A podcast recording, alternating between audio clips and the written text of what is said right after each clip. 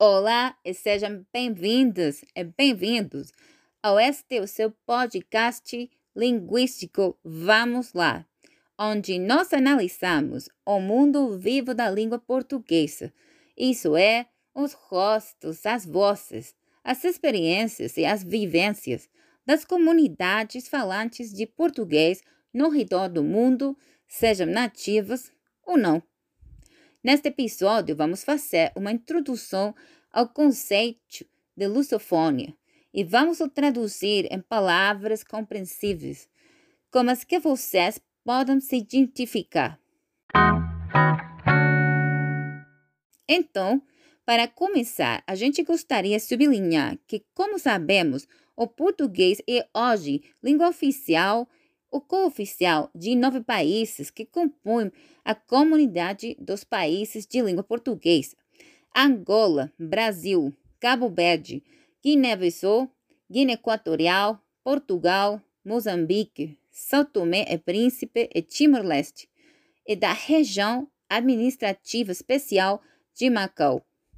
Daí, com tanta diversidade geográfica e cultural, não é possível, gente, falar de uma língua portuguesa. É o contrário. A gente deve falar das línguas portuguesas, sim, em plural, para reconhecer a sua natureza pluricêntrica, que se distribui por espaços múltiplos, numa área extensa e descontínua, e que, porém, sobrepassa a questão linguística e territorial e abrange também o substrato cultural. Vejamos um exemplo. A expressão brasileira nossa para mostrar admiração, surpresa, felicidade ou ainda espanto não é utilizada da mesma forma no português de Portugal, embora ambos os países tenham uma forte raiz religiosa. E por quê? Bem, no Brasil, a Nossa Senhora Aparecida é a padroeira. Então, a expressão ganhou vigência como resultado da incorporação das expressões religiosas na linguagem cultural e até humorístico. De fato, a expressão ficou conhecida internacionalmente como a música do Michel Teló. Nossa, nossa, assim você me mata. Você lembra?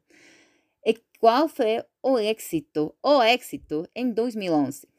E com esse exemplo, vamos falar agora do papel da cultura como conexão entre os membros da comunidade lusófona, porque esse papel aí faz que a cultura opere como fio comunicante pelo processo que chamamos mediação, é o qual conecta significados e produz e dissemina novos sentidos a partir deles. Vamos voltar então ao exemplo de nossa, para dizer que, embora a expressão pode comunicar surpresa, admiração, felicidade ou espanto, depois do êxito global da música antes mencionada, as comunidades lusófonas de falantes não nativos que conheceram essa expressão pela música de Michel Teló e que dançaram com ela nas festas redor do mundo, tudo mais, provavelmente a concebem como grito de felicidade, especialmente se for acompanhada por beleza, delícia, outras expressões brasileiras. Então, agora, o significado, ou seja, a conotação da frase mudou até para os falantes nativos, no sentido de que esta agora está associada principalmente a eventos felizes. Simba! Nossa, nossa, assim você me mata.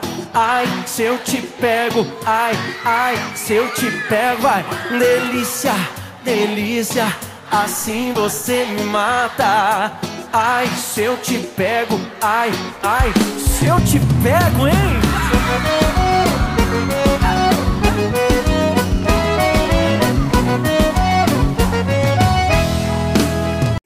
Outras palavras, embora a letra da música evoque muitos lugares comuns e até estereotipos sobre o Brasil. Por exemplo, o Brasil apresentado como sinônimo de festa gigante.